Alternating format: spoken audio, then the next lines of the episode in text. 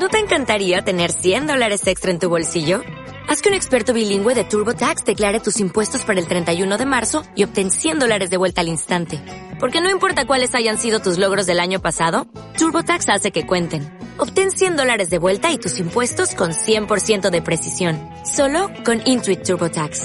Debes declarar para el 31 de marzo. Crédito solo aplicable al costo de la presentación federal con TurboTax Full Service. Oferta sujeta a cambios o cancelación en cualquier momento.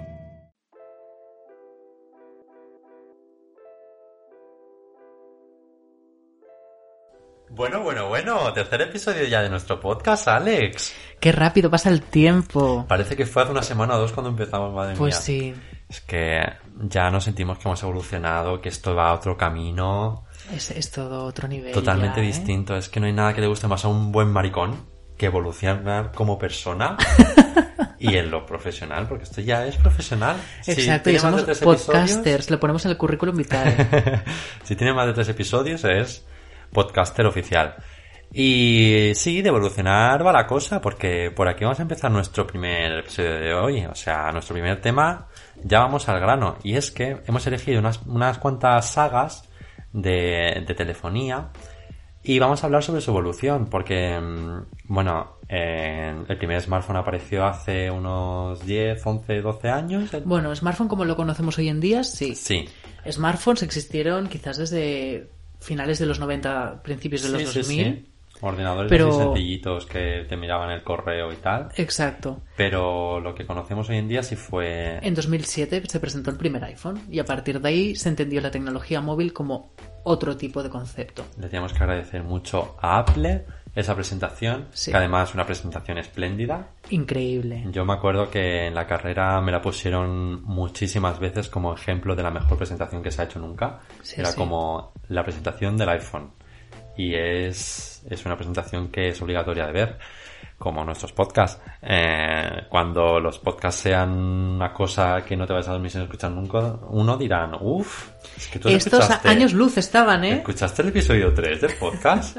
Pues en ese punto estamos. Y bueno, pues salieron, salió el primer iPhone y a partir de ahí, pues todo el mundo donde vio el dinero, pues se lanzó. Y sobre todo, pues a las marcas que hoy dominan la telefonía, pues eran las marcas que en aquel momento eran fabricantes de televisores, como pueden ser Samsung y como pueden ser LG y Sony. Y dijeron, pues si, si a este, este cacharro hago una televisión pequeñita, le meto así este sistema Android, que era lo que podía poner. Y así aparecieron. Pero ya tenían como móviles realmente. Samsung tenía los móviles tocho tipo Nokia. Sí, Tenía alguno. Y, y Sony con Sony Ericsson. Sí, Sony O Ericsson. sea, tenían ahí como sus cosillas. Pero claro, en ese momento el mercado lo dominaba Nokia. Sí, sí, sí, y, Motorola. Y Motorola también, en verdad.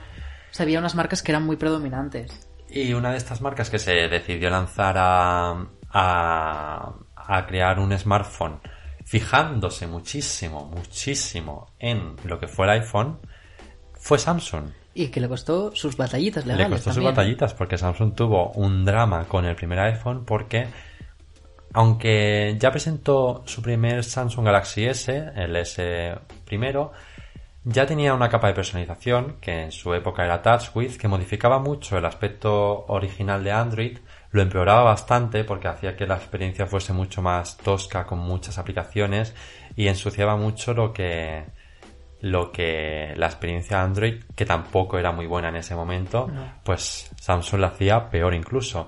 ¿Qué pasa? Creó un sistema de, de carpetas que con un fondo negro que recordaba mucho al primer iPhone, que el primer iPhone no podía tener wallpaper, fondo de pantalla, y era muy similar. Pues tuvo unas demanditas por parte de la manzanita, Y creo que le tocó pagar unos dineritos. unos dineritos. Es lo que pasa cuando copias un poquito.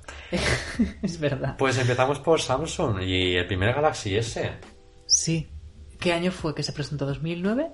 Pues por ahí, sí. 2008, 2009. Lo que pasó un poco con, con el iPhone es que pi- pilló la industria un poco desprevenida. Nadie se estaba esperando que Apple, que en ese momento hacía ordenadores y iPods, sacase un teléfono y fuese revolucionario. Sí, sí. Nadie se lo esperaba. Ni Android, que estaba preparando. O sea, Android como sistema operativo se estaba preparando para hacer teléfonos tipo BlackBerry, competir con BlackBerry. Tardó un año y medio en sacar su primer Android. Sí, sí, tuvo que decir, hostia, nos han adelantado Borramos por la todo derecha, lo que hemos hecho. Sí, sí, borramos y empezamos. Entonces, iPhone tiene un año y medio de ventaja frente a sus competidores. Así que cuando Android 1 salió, iPhone ya estaba por el 3G, quizás, por el iPhone 3G. Sí, sí. Por eso también este primer eh, Galaxy S no es comparable al primer iPhone, porque ya tenía la tienda de aplicaciones y tenía una pantalla más avanzada. Era un poquito más avanzado, pero también porque había pasado más tiempo. En cambio, era una cámara sin flash, me recuerdo. Era un diseño de plástico, que por ejemplo eh, Apple también hace diseño de, de plástico pero estaba pues hasta bastantes años un pasito por detrás de lo que era el iPhone. Exacto, yo creo que a partir quizás del Galaxy S5 Sí. Y el 5 fue muy criticado, así que diría diría del 6, Sí, sí, sí. pero por la crítica que recibió, porque realmente como teléfono estaba bien. Pero a partir del S6 Samsung se, se coronó como un fabricante de tú a tú a Apple. sí, pero no por ello los anteriores smartphones fueron malos, porque para mí el Galaxy más emblemático posiblemente sea el Galaxy S2. Yo cuando vi el Galaxy S2, esa pantalla enorme, AMOLED, ¿En serio? Era, era, yo tengo ese primer recuerdo que tengo de pantalla AMOLED porque me acuerdo que todavía no eran muy buenas las pantallas AMOLED. Era, era en la teoría una pantalla superior, pero yo me acuerdo que la veía muy amarilla porque no estaban muy bien calibradas en el momento. Pero ya era, era la primera pantalla AMOLED y, y chocaba bastante, la verdad. Y era un móvil muy bonito. Recuerdo que, que para la época estaba bastante bien, los marcos... A mí no me gustó. ¿No te gustó el S2? A mí me gustó el S3. El par- S3. el S3. A partir del S3 dije, vale. Samsung te hago caso, pero el S1 y el S2 me parecían horribles. Yo el S2 daba la vida por el S2. Sí, es que yo lo veía muy serio, muy aburrido. Sí, eso es verdad. Era muy empresarial. Exacto. Así negro. Y el S3 con esos bordes redondeados. Fue, Sí. fue impresionante el S3. El S3 lo que pasó es que como ya Samsung estaba hasta el potorrín de las demandas de Apple, Exacto. pues dijo, tengo que hacer un diseño que no se parezca nada al iPhone. Y lo hizo. En lo Y que acertó. en mi opinión es un diseño muy original a la par que feo. Ay, no, a mí me parecía muy bonito en su momento. Ahora lo veo y digo, vale, es feíto, pero porque la tecnología ha avanzado y evolucionado hacia otra parte. Pero en ese momento me parecía chulo. Yo les compro lo de la idea que se parezca a la naturaleza y creo que imita una piedra. ¿No decían que imitaba una gota de agua? Las dos. Imitaba la naturaleza. Y era como un diseño muy orgánico. Exacto. Era lo que intentaban, que era un smartphone muy redondo, el botón de, de inicio estaba muy abajo, Sí, sí, sí. Realmente hay fallo- fallos de diseño bastante heavy. pero aquí fue yo creo que el primer Samsung donde la pantalla impresionó muchísimo. Era la primera pantalla 720, o sea, la primera pantalla HD en un móvil, fue en este móvil, creo que fue la primera, y si no fue la primera, fue la mejor, porque es que nadie se acercaba a esa pantalla, eran... Y era mucho más fluido que las anteriores. Se notaba muchísimo también. Eran, no me recuerdo cuántas pulgadas, pero ya eran un, un número interesante, creo que eran 4,7, 4,8. momento era muy grande. Y en ese momento las veías y decías, ¡guau! Yo me acuerdo de, de una de mi clase que se lo compró y la pantalla es que parece que estabas viendo el futuro. Y la cámara frontal la abrí y era como Oh, un espejo. Ya era ese momento de la tecnología que las evoluciones eran muy grandes. Sí. Y nada, el S4 pasó un poco sin pena ni gloria, en verdad. Sí, pasó Por- como una buena evolución. sí, Exacto. Sencillamente. Porque el S3 fue muy, muy bien acogido, tuvo muchas ventas. Y el S4 pues fue pues, pues una actualización un poco de compromiso. Y el S5 quiso innovar, pero yo creo que cometió un gran error. Que es utilizar malos materiales. Sí. O sea, en ese momento creo que iPhone debía ir por el iPhone 4S o 5, no lo sí, sé. sí, sí, yo creo que... No, sin duda, 5. 5 ya. Sí, sí, sí, yo diría que sí. Claro, Apple estaba con aluminios, cristales y Samsung saca su gama alta con una carcasa de la parte de atrás feísima, y de Feísima, plástico. Una tirita. Era horrible. Era un móvil muy feo. Y mira que como teléfono estaba bien, o sea... Apple innovó mucho con el Touch ID Exacto. y, y aquí Samsung en este móvil implementó un, sen- un sensor de huellas que era horrible. Tenías que mover el dedo, deslizarlo. Es verdad. Bueno, era que era- tengo que cargarlo tirando una manivela. No, no, no, lo hizo muy mal. El móvil en sí, pues bueno, pues buenas cámaras, Sí. buena pantalla, la pantalla muy buena porque era muy buena resolución, era 1080, era AMOLED más refinada, Pero aquí Samsung se dio una hostia tan grande que para el siguiente móvil tuvo que hacer algo. Y hizo el S6. Sí, sí. Mítico, increíble, show stopping, spectacular, Never never, the the, same. same. totally unique, completely not even. no lo Que, sé. que lo hizo. She did it, yeah. Lo hizo y, y sacó un móvil muy bonito. Precioso. Por detrás, pues bueno, era como una especie de... Bueno, en ese momento era el iPhone Cristal, 6. ¿no? El que estaba en... Me acuerdo que era el iPhone 6. Sí. Porque se criticó mucho que el borde se parecía al iPhone 6. Pero realmente el resto de smartphones no se parecía. Incluso los Samsungs hoy en día mantienen las líneas de diseño del, del Galaxy S6. Seis. Que Mm. sobre todo fueron muy marcadas por el 6, 7 y 8 y 9. Ya en el Exacto. 10 pues se fueron un poco más al todo pantalla y tal, pero este diseño gustó mucho. El 7 era precioso El con 7. esa pantalla Edge. Para mí, mi, mi móvil favorito de Samsung en diseño, si en el anterior podcast dije que en Apple era el Galaxy, el, Galaxy, el iPhone 5 y 5S, para mí es el S7 Edge. Para mí también. Para mí el 7 Edge Lo era veías es que veías que estaba construido bien, era un móvil precioso. Tenía marcos, pero es que me gustaba más el S7 con sus marcos, que eran unos marcos muy bonitos, porque laterales no habían, pero la parte de abajo era el canto recto de la pantalla y luego el redondo por debajo con la curva del cristal curvado. Y eran finitos, no eran muy grandes. Era un móvil precioso. En ese momento iPhone tenía marcos importantes también. Sí, sí, aquí O sea, Samsung ya estaba mejorando un poco el diseño. sí. Y aparte, yo creo que aquí el mayor cambio fue que la pantalla era muy buena, pero sobre todo la cámara. Mm. Me acuerdo que, que en esa época quien mejor cámaras hacía era de ahí para atrás era Sony, puede ser. Sí, Sony estaba en las y cámaras. ya aquí fue Samsung. O sea, la del S7 fue la mejor cámara sin diferencia. Mm. Superando a, a Apple, superando a Sony. Y era una cámara que todo el mundo flipó. De aquí se pasó al S8, que la cámara era la misma, Sí. quiero recordar. Y el S8 pues fue El muy buen móvil, que lo que mejoró fue el diseño, que ya fue un, un aprovechamiento del frontal de pantalla muy heavy. Yo lo tuve. Digo siempre que es mi mejor móvil que he tenido, porque es que he estado muy contento. Y es un móvil que me ha dado todo. Me ha dado muy buen rendimiento. Pesaba muy poco, muy cómodo en la mano. Yo tenía el 5,8 pulgadas, resistencia al agua, carga inalámbrica. Fue una experiencia. Sí. Y Y el yo 9 tuve pues el fue la S8. actualización típica. Pues un poco como la del 6 al 7, pues la del 8 al 9. Una actualización que mejora componentes, pantalla, pero también en unas líneas muy correctas. ¿Y qué tuviste? Y yo tuve el S9, sí. Y la verdad es que, que muy bien. O sea, a mí el problema con Android, lo comenté también en el primer podcast, es un poco cómo las aplicaciones se implementan en él. Pero en cuanto a teléfono, increíble. Y luego el S10 ya pasó a todo pantalla. Y yo realmente nunca he tocado un S10, no sé cómo es. Yo sí. Es, el aprovechamiento es brutal. Eh, y bueno, o sea, lo que más impresiona es la pantalla. Y bueno, a partir de ahora es que ya se volvió el mundo monótono de los smartphones. Sí. Mejoro un poquito la pantalla, mejoro un poquito el aprovechamiento del frontal, un poquito la cámara. Y así llevamos ya Pues dos desde, desde el S10.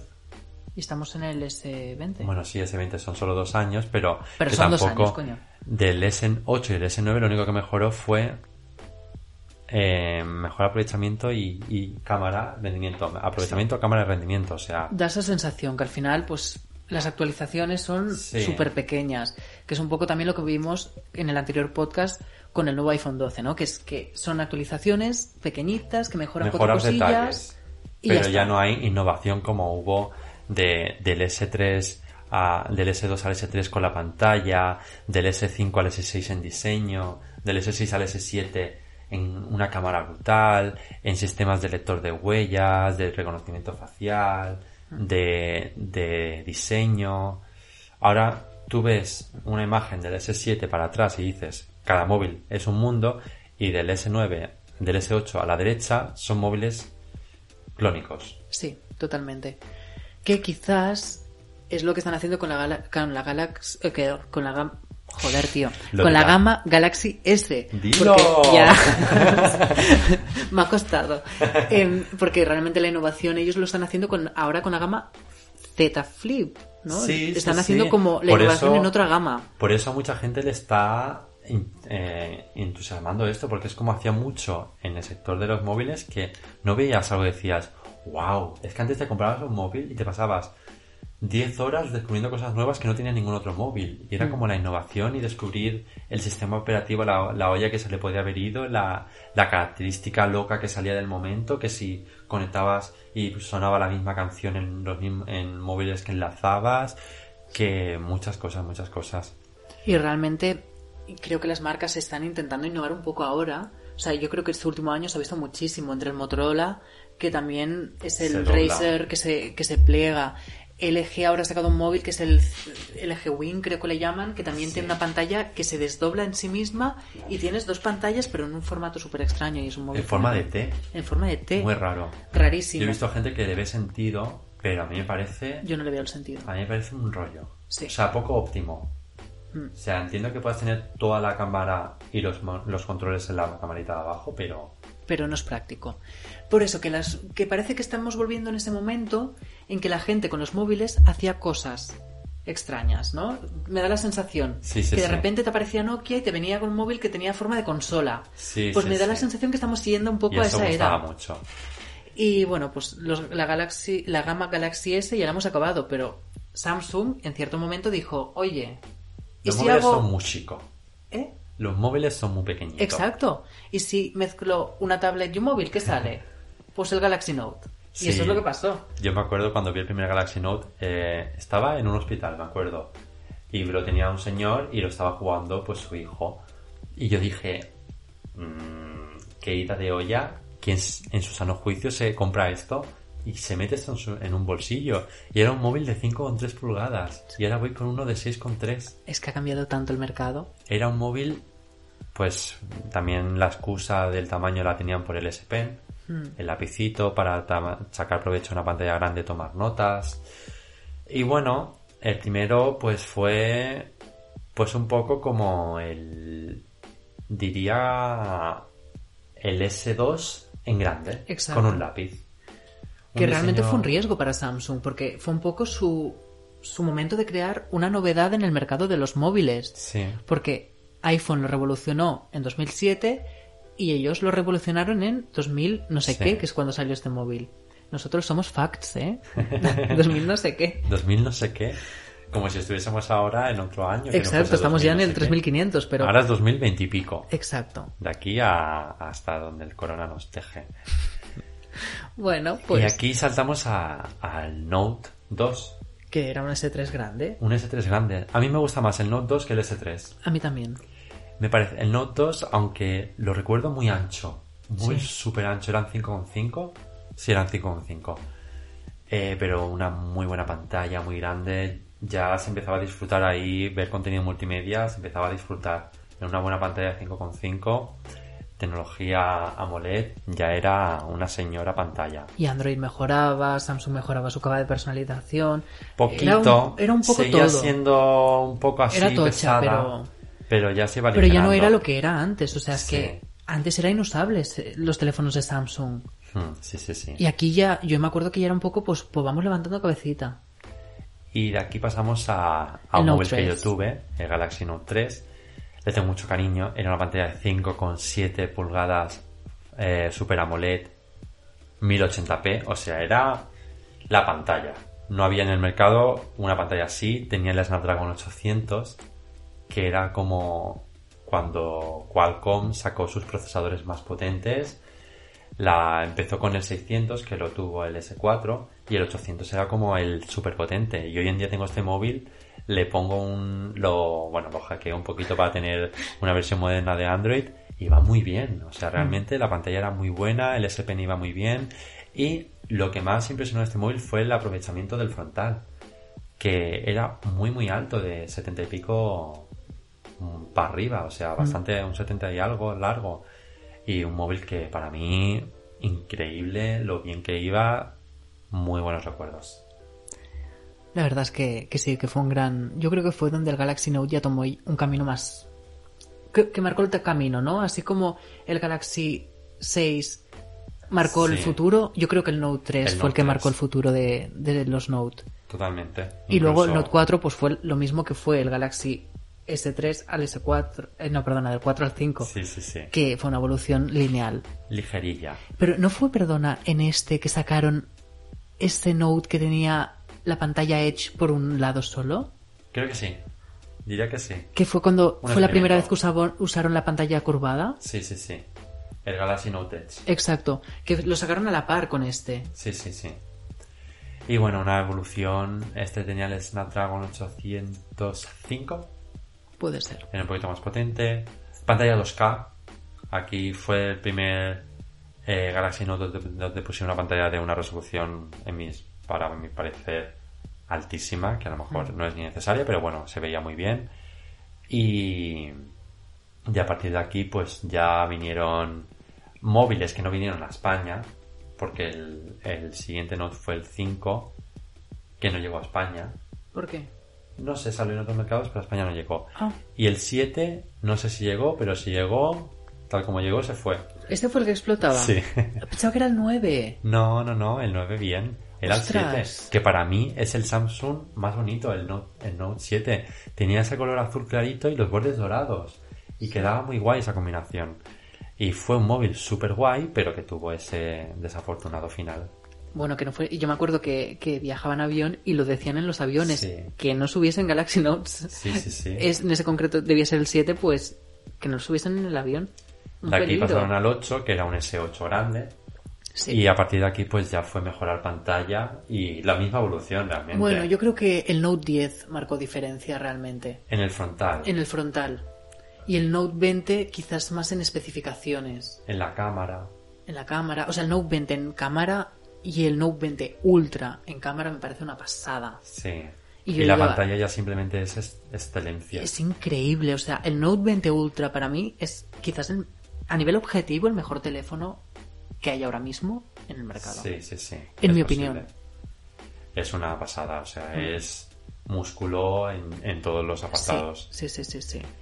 Pues hasta aquí Samsung. Nos despedimos de, de esta compañía y nos vamos Samsung. a, Pues a LG, sí. porque no, a LG no. LG va en otra sección que no, no es tan, tan afortunada.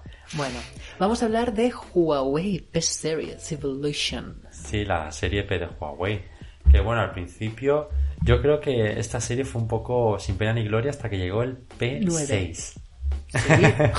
No, el P6 por una razón. Porque era un poquito, era un móvil bien, eh, está ahí ahí, pero creo que fue porque tuvo de los primeros, él tuvo el primer procesador, un procesador Kirin, que es el procesador propio de Huawei, y yo lo vi en persona y era una hoja de papel finísimo y no pesaba nada. Pero La en ese momento no se llamaba Huawei P, era Lasten. el Aston P, Exacto, algo así. sí, algo así. No, no se llamaban así. Y de aquí ya pues pasó al, al P8 y P9, que sobre todo el P9 tú lo tuviste. Yo tuve el P9. Y fue eh, cuando Huawei se puso en serio y pudo empezar a competir en la gama alta con las grandes marcas. Yo realmente ese móvil estaba enamorado. Es decir, me enamoré del P9. Me parecía tan increíble en todo. Sí. Dos cámaras. Tenía dos cámaras, no había móviles con dos cámaras en ese momento Sí. casi. Una monocromática, que me... es que no sé por qué la gente no usa una cámara monocromática. Unas fotos en blanco y negro con un detalle increíble. No sé, o sea, Sí, yo estaba móvil muy enamorado. estaba enamoradísimo de ese teléfono. Era- Diseño precioso en ese momento, era chulísimo Muy ese diseño. pero muy bonito. Con material de aluminio, un poco Sí. pesado, pero no pasa nada. El lector de huellas iba súper rápido. En ese momento no había un lector de huellas que fuese como iba ese. O sea, ahí se coronaron. Pantalla Full HD. Sí, sí, sí, sí. De aquí. Lo que fallaba un poco, en muy, en muy Sí. fallaba, pero no pasa nada. Luego el P10 pues mejoró un poco cada aspecto del P9, pero no fue un salto muy grande. No, y además de- fue incluso, pusieron el lector por la parte de delante, parecía un Samsung. A mí realmente no, el P10 y el P20, más o menos lo podrían haber ahorrado. Uy, a mí el P20 me parece, el P20 Pro Bueno, el P20 Pro sí. Me parece como el año, fue el móvil con el que Huawei superó a todos. Eso es verdad. Eso es No verdad. había ningún móvil como el, el P20 en cámara, Sí. ganó a todos, era el móvil de, de la cámara. Eh, El frontal muy buen aprovechado, con un notch muy pequeñito y doble cámara frontal, creo que era el Pro. Sí. No recuerdo bien. Creo que era el Pro. Y, y para mí era el móvil perfecto de ese año. Eso es cierto. A mí sí, me gustaba mucho. El P20 normal, no tanto. Era el Pro. El Pro era el que sacó ahí todo su potencial. Que lo mismo pasa con el P30 realmente, que el P30 me y el P30 Pro realmente es una pasada. Sí, el P30 lo que estaba muy bien para el precio que tenía. Que salió como por 599 o algo así. Sí, Y era muy buen móvil. Y el P30 Pro, pues era carísimo en ese momento. era la cámara Con ese zoom O sea, de era la cámara. 50 por increíble. A partir de aquí, Huawei es cuando tuvo la relevancia tan grande con las cámaras. Sí. Porque lo hizo súper bien. Y ya Si no fuese por el tema de Google, que el P40 ya salió sin los servicios de Google Sí. y aunque es un teléfono increíble, o sea, el 40 Pro Sí. es que no tiene marcos, literalmente, es que se sujeta en el aire. Sí, sí, sí, sí, sí. Es un móvil excelente. Increíble. Pero, Pero- tienen esta problemática y, y realmente es una putada. Y de hecho, es de el P30, o sea, ya no habrá P50, creo.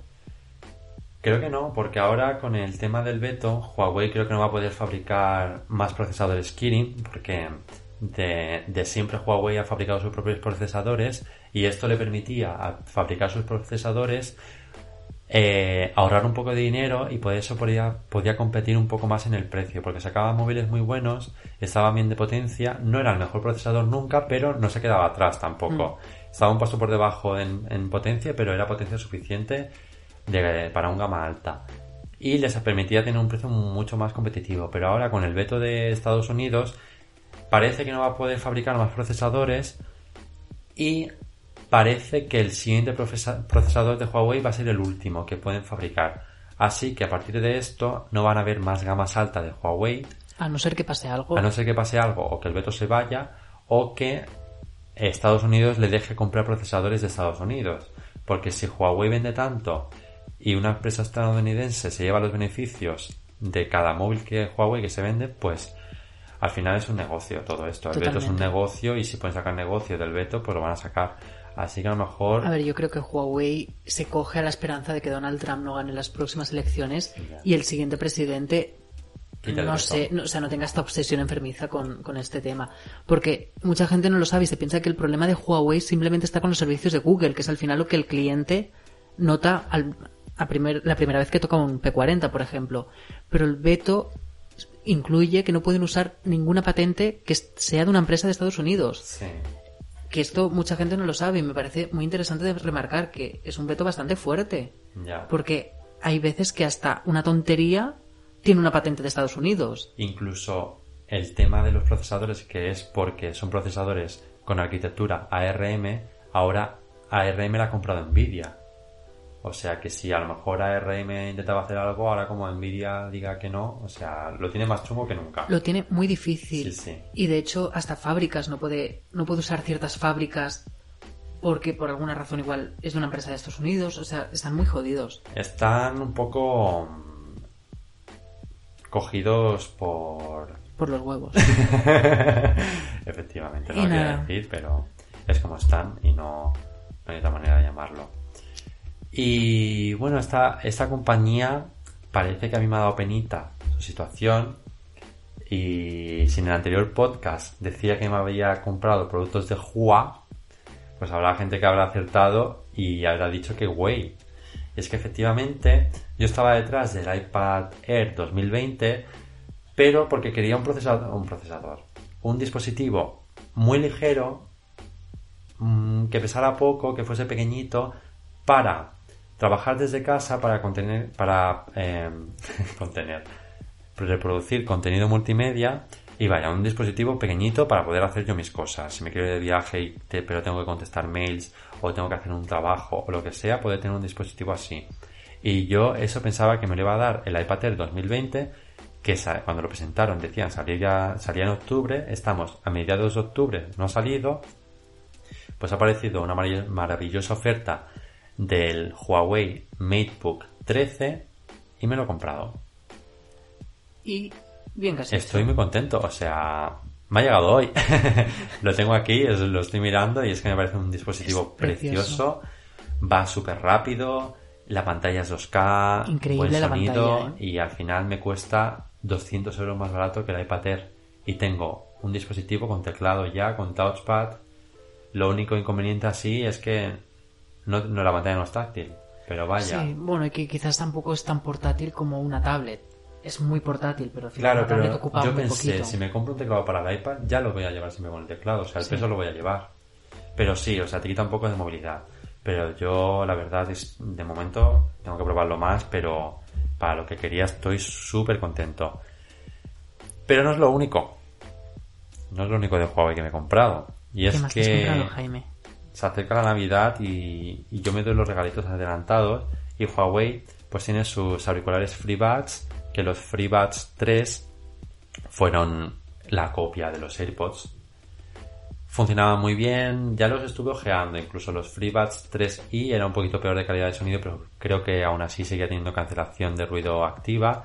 Y ahora han presentado los Huawei FreeBuds Pro que viene a ser la competencia de, de los AirPods Pro con una cancelación brutal, un sonido buenísimo, buena duración de batería, carga inalámbrica en el estuche, pero en vez de costarte los 280 euros que te cuestan, los AirPods cuestan 180 y yo eh, lo han sacado con una oferta de lanzamiento o no sé y me ha costado 160. Súper bien. O sea, me estoy llevando un dispositivo a la par de los AirPods, Air- AirPods Pro y es que Apple no me acaba de a mí de, de, de enganchar.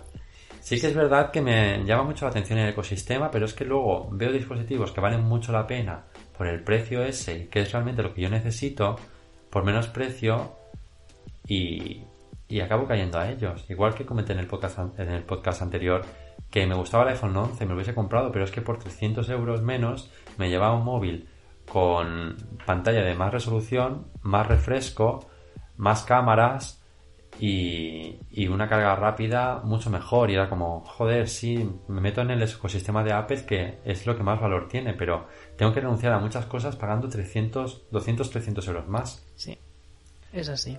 Así que esos son mis cacharritos nuevos, el MateBook 13 y los FreeBuds Pro. Ya daré más, más información. Cuando los pruebe más, he probado más los auriculares y me parecen simplemente la cancelación de ruido me parece brujería, porque iba en el ascensor, me los puse y pensaba que se había parado. Y digo, ¿cómo se va a parar el ascensor si me acabo de montar?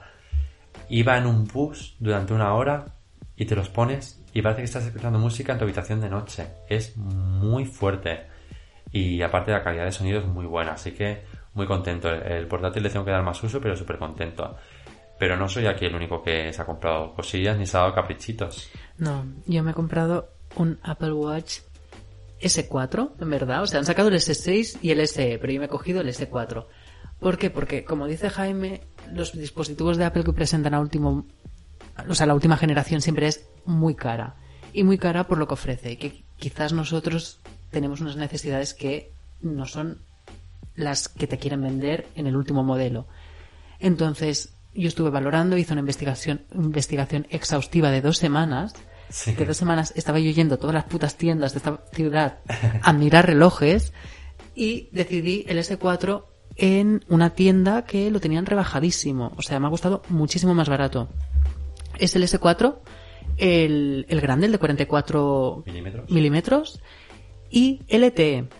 Es decir, que tiene su propia conectividad móvil, que no la tengo activada aún, pero la tendré en algún momento, espero. Eh, y todo esto me costó 320, cuando el dispositivo original valía 540, creo. Sí. Y nada, es la versión de Nike, que no lo he dicho, y estoy súper contento porque es- me, mono- me monotoriza el deporte de una manera increíble. Ahora mismo he empezado natación hace unas semanas y, y en una bestialidad, cosas que, que yo no me imaginaba, porque yo pensaba, sí, me dirá los metros que he recorrido, me dirá eh, los kilómetros que, o sea, la profundidad, yo qué sé, me dirá cosas. Pero lo que me está diciendo también, que yo esto no lo sabía, es cómo está mi cora- corazón durante toda esta sesión de deporte. Cómo se recupera mi corazón. Y luego cosas como, ¿cuánto tardo yo en hacer una piscina, por ejemplo? O tantos metros de piscina. Me parece si te increíble. quitan el match en Tinder, te dice también eh, si el corazón te lo han destrozado. Exacto, tu corazón está roto, lo está. El Apple Watch está ahí para todo. Y la verdad es que me está modificando un poco la conducta porque me va avisando de cosas y yo digo, me cago en todo. ¿Por qué me avisas de esto? Con WatchOS 7 te calcula de que te tienes que lavar las manos durante 20 segundos. ¿Qué pasa? ¿Que igual tú te quieres mojar las putas manos? Pues no. Detecta que estás lavándote las manos y te sale una cuenta atrás. Entonces si paras, te sale un mensaje terrorífico de si no te lavas ma- las manos bien, puedes tener gérmenes y morirás. No de este rollo, pero casi. Sí. Entonces tienes ahí como la presión de cada vez que te lavas las manos, estar en plan que no me detecte el reloj o mierda, me ha detectado, voy a hacer los 20 segundos. Así que, me parece un dispositivo que, que está súper bien. Yo tuve un reloj inteligente en su momento, que creo que fue el mismo que tuvo Jaime, el Sony, Sony Ah, el Watch. Smartwatch 3. Sí, el 3. Sí. Tuvimos el mismo smartwatch.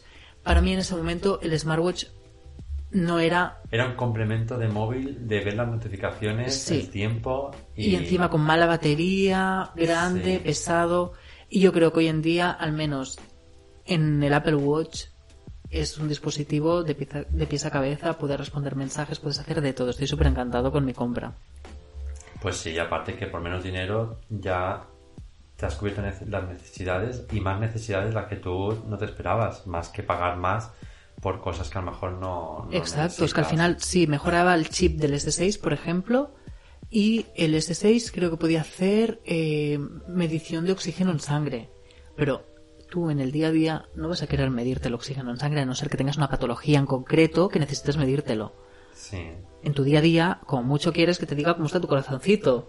ya. Y ya es algo que, que realmente si no lo tuviese, pues tampoco es un drama.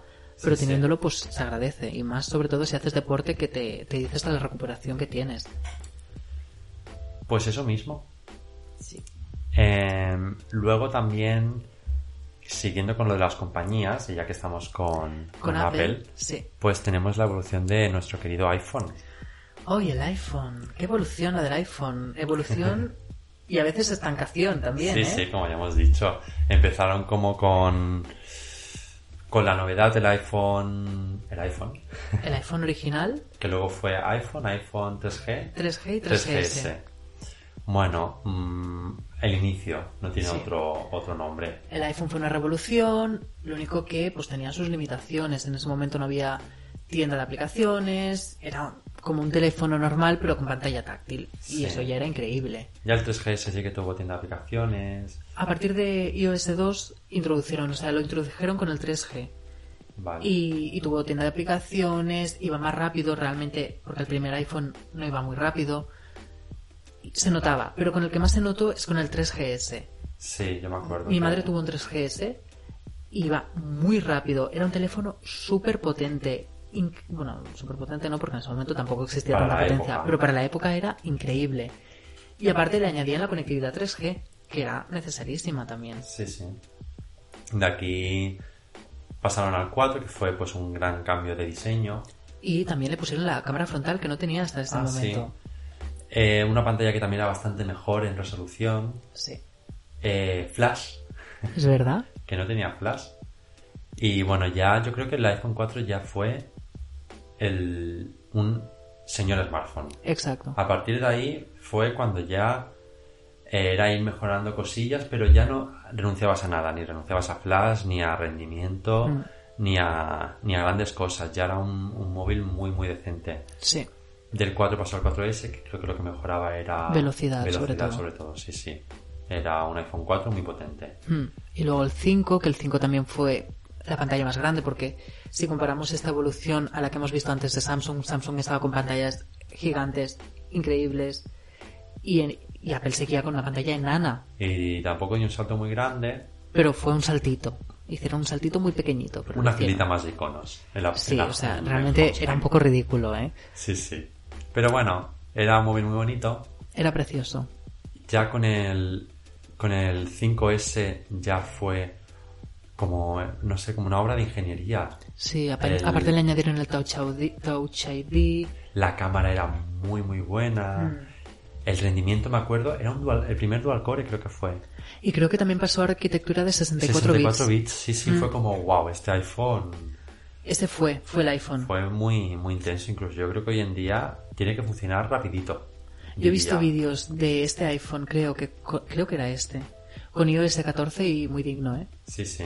O sea, le costarán tareas porque ya las aplicaciones han evolucionado y tienen unos, unos consumos muy grandes, pero fue un señor iPhone. Sí. De aquí ya a los tamaños de pantalla Sacaron el 6 porque se quedaban atrás, la gente quería 6 pantallas Plus. y el 6 Plus. Entonces sacaron un teléfono con un diseño nuevo que en ese momento fue muy bonito y con más pantalla. y que hoy en día me parece muy feo porque todos se copiaron. Y ahora Sí. parece un móvil genérico chino. Totalmente. O sea, totalmente cierto. Mm, Pero bueno, un móvil que mejoraba en... Bueno, también un poco lo mismo. No sé si este Sí. tenía... A nivel de especificaciones tampoco destacaban nada. Era más diseño. Sí. Diseño y velocidad. Luego sacaron el 6S que sí que tuvo ahí un poquito más de Velocidad también. velocidad. Creo que también el S Plus tenía dos cámaras. Creo. No, era el 7, el 7 Plus. El, el S Ah, tenía una, el Plus. El Este 6S tuvo también el tamaño grande, pero aún no tenía dos Era el cámaras. 7, sí. Hmm. Que el 7 ya, pues, me introdujo el cristal, carga inalámbrica, resistencia al agua. No, carga inalámbrica en el 8. Ah, en el 8, es verdad. Hmm. Y resistencia al agua también en el 8. Me he confundido. El 7 simplemente mejoraron la cámara, pusieron dos cámaras en el Plus Sí. y, y quitaron el jack de auriculares en el Ah, 7. Es cierto. Mm. Sí, sí. Y luego en el 8 sí que introdujeron la carga inalámbrica, el diseño lo mejoraron, que a mí me parece un diseño muy bonito Muy el bonito. 8. El, el rosado este. Era precioso. Sí, sí. Y carga inalámbrica, resistencia al agua, Ya tenía como características de hoy de un gama alta. Exacto, pero lo presentaron el mis- al mismo tiempo que presentaron el iPhone 10. Sí. Entonces quedó un poco ahí en un segundo plano Porque el extraño. iPhone 10 fue todo el mundo. Exacto. Pues quería ese porque era la revolución. Porque Un diseño increíble, chulísimo. Si ves una foto de la evolución de Apple, ya siempre eran los marcos esos enormes, Sí. el botoncito redondo y nadie se esperaba, bueno, se lo esperaba porque ya se estuvo filtrando, pero este salto tan grande y en aprovechamiento de pantalla que es prácticamente lo que tenemos hoy en día, pues menos mal que llegó. Sí, la verdad. El 10S puso una actualización así de más de velocidad. Y luego llegó ya el 11, que el 11 ya introdujo, creo que un salto enorme en las cámaras. O sea, hace muy poco comparé. Y en la frontal, y en la frontal también. con el 10S creo que fue, la frontal. Pero con el 11 han mejorado Sí. muchísimo, ¿eh? Porque comparé fotos de un iPhone 10S hace poco con el mío que es 11 y lo noté. Sí, pero sí. el momento, ¿eh? Fue como, ostras. Se nota muchísimo en el iPhone 11. Y el 11 Pro pues no he tenido el placer de, de usarlo, pero... Ya. Yo en tiendas, básicamente. Sí, pero yo no sé, entiendes, tampoco me pongo a usar el iPhone Pro, la verdad. Y bueno, con, con iPad realmente ha sido un poco lo mismo. El primer iPad fue pues el nuevo con un rendimiento que era, era feo. Era horrible, era un Sí, tocho. era, un- era muy, muy- Yo lo probé hace en 2016 y 17 que, que mis compañeras de piso tenían uno y era como wow. Era lento. Encima, Sí, sí. creo que se quedó súper atrás en actualizaciones. Como tenía tan, un rendimiento tan limitado, creo que Sí. se quedó. se- la actualizaron tres veces el sistema operativo, ¿eh? Sí. O sea, ese iPod fue, fue muy maltratado. No tenía cámara frontal. O sea, un desastre. Un Marcos circo. enormes. Ya con el 2 todo cambió. Sí, el sí. iPad 2 fue... Además fue un superventas y fue el iPad que más actualizaciones tuvo luego. Hmm, Ahora creo que es el Air, el primer Air. Ahora sí. Pero en ese momento, hasta hace muy poco, era el iPad 2. Que con el Air ya fue cuando se empezó a tomar un poco más en serio el aprovechamiento de frontal. Mm. Ya la, cama- la calidad de pantalla y al final fue un poco eso, evolución un poquito, apareció el mini, que el primero Sí. era lentito también, no es tanto. que lo que tenemos que decir sobre la actualización de los iPads es que se han actualizado muchas veces, es decir, creo que hay ocho actualizaciones del iPad normal, Sí. pero que igual siete de esas ocho son casi iguales. Sí, sí, sí. Y Han- luego hay ramificaciones entre Air, Pro, Mini que han ido saliendo por ahí. Y normal. Sí, Sí, sí, o sea, han habido ahí como un montón. Yo creo que la actualización del iPad es un caos, nunca sabes cuál tienes. Ya, sí, sí. Mm. E Incluso a alguien de, de este podcast que lo graba le pasó eso. Sí, yo digo, tengo el iPad Air. Y de repente, enseñándoselo a Jaime, pues tenía el iPad Pro y, y pensaba Pero que porque el es el mismo diseño que el Air de 2019. Exacto. Entonces, o sea, eh, cuando el iPad. Pro mejoró los marcos, luego tuvo el, el iPad Air ese diseño y yo pensaba Sí. que tenía el que no era. O sea, es un caos. Y ya cuando llegó el Pro con el diseño antiguo, llegó el rendimiento muy heavy en iPad, Sí. porque ya fue cuando el rendimiento fue... Pero el diseño, o sea, el iPad ese de 12 pulgadas con el diseño típico del iPad, con los marcos, horrible. Mm. O sea, se lo podían haber ahorrado mucho, ¿eh? Ya, ya, ya. Y sacar directamente el iPad Pro grande con, con un diseño como el de ahora. Sí, sí, sí. Y este, pues, Horrible. es- estos últimos iPads Pro, pues simplemente increíbles. En Sí. pantalla, en rendimiento, en velocidad, en diseño, en cámara, en todo. Son Mm. dispositivos, pues, magníficos. Totalmente. El la verdad es iPad que sí. 2020 me hubiese gustado tenerlo. Ah, Hay algunas cosas que las deja atrás, como en vez de cuatro micrófonos tiene dos, la pantalla no es 120 Hz, es 60, Mm. pero de rendimiento también está muy bien, casi a la par. Pero no lo sacan. Algún día lo sacarán. para para cuando se publique este podcast seguramente. Pues quizás, no lo sé. Espero porque si no... Pero sí, y esta es la evolución de, de, De los iPad. de los iPad. Luego queríamos hablar también un minuto de silencio por las compañías que, que en su día fueron compañías muy relevantes, pero que, que acabaron muriendo o, O desapareciendo o desapareciendo. misteriosamente. Sí, sí. La primera, la más mítica, es HTC, con la que empezó Android, Wow. que era un referente. O sea, yo me acuerdo que me preguntaban, ¿tienes un iPhone o tienes un HTC? Porque es que Android era HTC y eran los Sí. móviles más queridos. Eh, el Desire S y, y eran móviles que ¿Pero qué pasó? ¿Qué les pasó? tenía la ¿Qué- colaboración ¿qué con? Beats que daba mucho nombre, que llevaba el icono Es de, Beats y era como wow, o sea, estos de sonido y de pantalla. Ya el One M7 era un diseño muy bonito, muy buen móvil, pero ya se estaba quedando atrás en marcos, en batería. Y sobre todo fue eso, marco, batería, Que era pesado también, sí, decían. y Cámara tampoco destacaba. todos evolucionaban y el HTC iba evolucionando muy poco Sí. hasta que se acabó estancando, intentando lo imposible. Yo creo que lo que más lo mató fueron móviles que no estaban a la altura de los gamas altas, más caro que los gamas altas. Sí. Y fue lo que acabó. También creo que, que la intrusión de que estas marcas que no han sabido adaptarse tampoco al mercado han ido muriendo conforme crecían las marcas chinas, es decir, Sí. Oppo, Xiaomi, eh. Honor, o sea, eh, Realme, todas estas marcas han ido creciendo porque han cubierto unas necesidades A que son, un precio. exacto, unas eh, especificaciones muy buenas a un precio súper reducido y HTC no supo, hacer, no supo hacer eso porque incluso la gama media de HTC era carísima. Mm. Incluso la gama baja eran 200 euros. Sí, sí, sí, sí. O sea, no puedes vender un gama baja a 200 euros. ya. O sea, yo creo que el problema de HTC fue ese. Y el LG, pues un poco lo mismo también. El LG 2, G2 fue un móvil increíble. Todo el, G3 mundo también. lo quería, el G3 también, pero el G3 ya tiene algunos puntos que flaqueaban. El G4 ya era como una evolución muy poco del G3. Y, Con el y- G5 quisieron innovar con esos sí, módulos. Que o, o te encantaba o lo odiabas. Sí.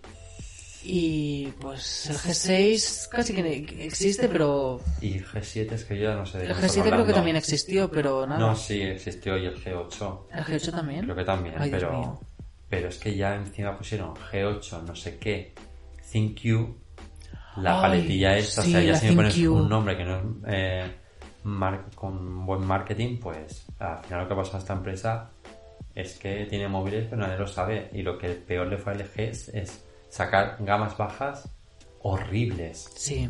porque los K algo eran móviles al principio malísimos y Sí, sí. perdió reputación y ya los gamas altas no destacaban por nada y los gamas bajas la gente lo odiaba y manchaba la marca.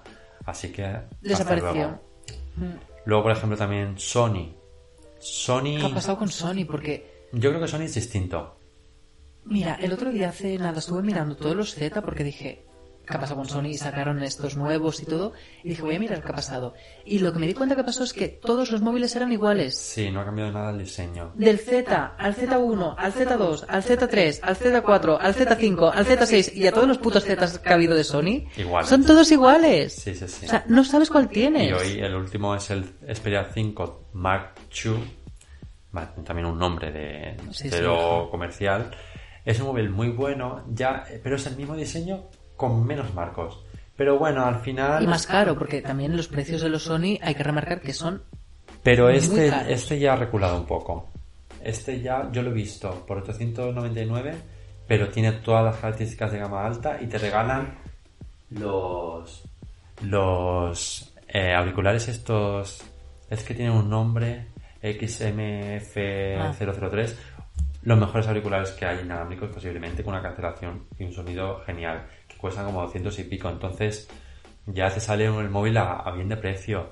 Y lo que le ha pasado a, Sony es que no ha cambiado mucho el diseño no ha cambiado nada la interfaz pero tampoco está mal porque lleva muchos años usando la interfaz eh, nativa de Android. Y eso mm. está bien pero siempre le faltaba algo. Sí. O sea, no había ningún elemento diferencial. Siempre han destacado por cámara, dejaron de destacar por cámara y ya era para que me haya comprado un Sony y hoy en día es buenos móviles y nadie se acuerda de ellos y es como va a acabar desapareciendo. Y market, o sea, en marketing no gastan nada. O sea, es que es eso, no hacen publicidad, no... Tanto como hacen de PlayStation y de los televisores. Es súper curioso, ¿eh? Porque y es luego la, la división de móvil no, no sabe y no, y no es porque tenga malos móviles. No, no. No se sabe por Pueden competir, pero tienen mal marketing. Y bueno, la otra también que, estuvo ya en la mierda es BlackBerry. No supo adaptarse. Y no supo adaptarse y cuando se adaptó fue muy tarde. Sí, intentó implementar Android y luego era como voy a comprar ahora BlackBerry con Android. Como Android, pero si es BlackBerry y la gente no le entraba en la cabeza. Hmm. Hicieron una modificación muy grande de, de Android que parecía BlackBerry OS. Bueno, ¿se llamaba BlackBerry OS todavía? No, no lo sé. La capa de personalización tenía un nombre, pero no me acuerdo cómo era. Pero, vaya, que parecía que no te estabas comprando un Android, entonces no querías porque el sistema de BlackBerry se estaba yendo a... A pique. Y, pero tampoco sabías que iba un Android y veías un Android tan distinto que no te parecía al móvil que a lo mejor tienes en ese momento. Mira, es que estuvieron con los teclados físicos. Me parece genial que haya una opción con teclado físico, pero... Sí, pero es que tampoco nadie, quiere teclado físico. Ahora mismo no, pero y en ese momento quizás alguien pero da una alternativa táctil. No dieron una alternativa táctil. Pero no eran de gama alta. No, pero la tuvieron tarde. Es que el problema es ese, que cuando la tuvieron fue tarde. Pues que sacaron ese que era táctil y con teclado escondido, que dices, oye, una idea estupenda. Pero luego el móvil iba como el puto culo y el sistema operativo no estaba adaptado. Y luego sacaron el primer táctil ya completo con BlackBerry OS 10. Y era feo. Era feo, iba lento y el sistema operativo pues un poco caquita. Y luego ya decidieron, pues sacamos el Android. Messenger para Android incluso. Exacto, que, hicieron hasta eso. Pero claro, todo el mundo ya estaba WhatsApp. Y en ese momento el punto diferencial de BlackBerry en 2007 era que usaba un sistema de mensajería interno y que los mensajes eran gratis. Sí, sí, sí. Era el WhatsApp de esa época. Se adaptaron tarde. Y cuando ya sacaron su BlackBerry con Android, eran mediocres, feas, iban lentos, porque la capa de personalización iba lenta y, y fue muy tarde. Es que fue muy tarde. Así que que descanse en paz. No sé si. Me, me he cabreado con Blackberry, tío. Haberlo hecho bien, es que fueron tan importantes. No, es que da rabia porque dices, hacían un hardware increíble. Sí. Me parecía que eran muy bonitas las Blackberry. Y el, eh, tenían muy guays, pero claro, es que ya no fue tanto culpa de la empresa, sino que ya dejaron de tener relevancia los móviles que no sean un panel táctil solo. Totalmente. Y intentó apostar por su modelo. Al final, pues bueno, intentó, a lo mejor es una lucha bonita de yo confío en este diseño, pero solo confiaba en BlackBerry. Así que... Pues sí. Lo sentimos mucho BlackBerry. En paz descanses. La conclusión de esto es que al principio de todo el podcast es que los móviles cuando aparecieron un salto enorme allí que te volvías loco cada vez que salía un móvil te veía la presentación y decía eran presentaciones que te quedabas enganchado porque cada uno tiene una cosa rara. Últimamente han sido un poco más parecidos y aburridas hasta que han aparecido los plegables y estas cosas raras que nos han intentado colar por ahí. Sí, revivir un poco. También una evolución muy buena ha sido el refresco de pantalla y la carga rápida que, Pero que tampoco hace la vida más, más, un poquito más guay. La carga rápida ayuda bastante a, al problema de la batería y, que han habido empresas que, no han sabido cómo reaccionar a estos nuevos tiempos. Algunos lo están intentando como Sony y yo creo que a lo mejor puede, no lo sé. Y que Huawei también está un poco ahí en el limbo, pero yo le he apoyado económicamente. Bueno, ahora lo que está haciendo Huawei pues es apoyar po- pues los sistemas que no tienen Android. Sí. Como es, por ejemplo, el tema de los portátiles, está sacando muy buenos ordenadores, los temas de los wearables, está sacando muy buenos wearables, el Watch Fit es increíble, Mm. el, los auriculares, por lo que cuentas también. Entonces, creo que está apostando por esas cosas. A ver qué tal le va. Esperemos Tiene que apostar por algo, no puede apostar por los móviles, pues apostará por otra cosa. Pues sí, tú sigues apostando por una empresa que no le va nada mal, ni le va a ir nada mal. Sí. Así que yo a ver cuando informaré cuando tenga mi primer producto de Apple, porque aquí con este chico al lado, con su iPad, su iPhone, su Apple, Watch. Y no tengo AirPods porque soy una clásica, pero... pero Beats, que tengo no deja Beats, de ser Apple. Que los compró Apple, es verdad. Así que, En mi defensa diré que los Beats me los han regalado. Yo no los quería. así que está criticando, lo- ha criticado el HomePod Mini, pero a ver Sí. cuánto tarda en comprárselo. No, no, el HomePod Mini sí que lo veo una tontería. Pues bueno, esto ha sido, ha sido todo por, por hoy. Pues sí, otro capítulo más. El tercero. Así que nos vemos, Nos vemos en el cuarto. en el cuarto. A ver si no nos, nos saltamos y vamos directamente al quinto como a Xiaomi, que no hemos hablado de Xiaomi. Ostras, bueno, pues De lo dejamos para el quinto. Pero no, no hubo Mi... Pasaron del Mi 6 al Mi 8. No hubo Mi 7. ¿Por qué? Y también ha pasado con más compañías. El iPhone, el iPhone 9 no existe. No existe iPhone 9, no existe Galaxy Note 5, 6, no existe 6. Galaxy Note 6 no existe. Y pues mira, a lo mejor pasamos al podcast 5 y digamos, ya llevamos 5 podcasts, pero hacemos trampa como las empresas. Exacto. No vamos a ser menos. Pues nada, un besito muy grande.